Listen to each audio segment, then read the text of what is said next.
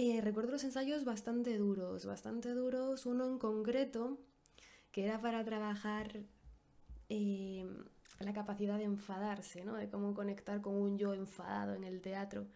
Pues recuerdo que me pusieron en el medio de- del resto de los artistas y allí en un principio empezaron con insultos pequeños, ¿no?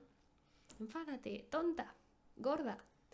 Pero a medida que yo no me enfadaba, la cosa iba incrementándose. Entonces yo no era solo tonta, gorda. No vales para actriz. Solo te cogieron por guapa. y al final de todo ya recuerdo que me dieron una patada en la cabeza. una patada pequeñita, pequeñita. Van. Eh, am- amigues, llévame conmigo, eh, ven conmigo al teatro que que igual ocurre algo raro. Uy, menos mal que fuiste conmigo, no me va a ocurrir nada raro. Dos semanas después, ¡Bimba!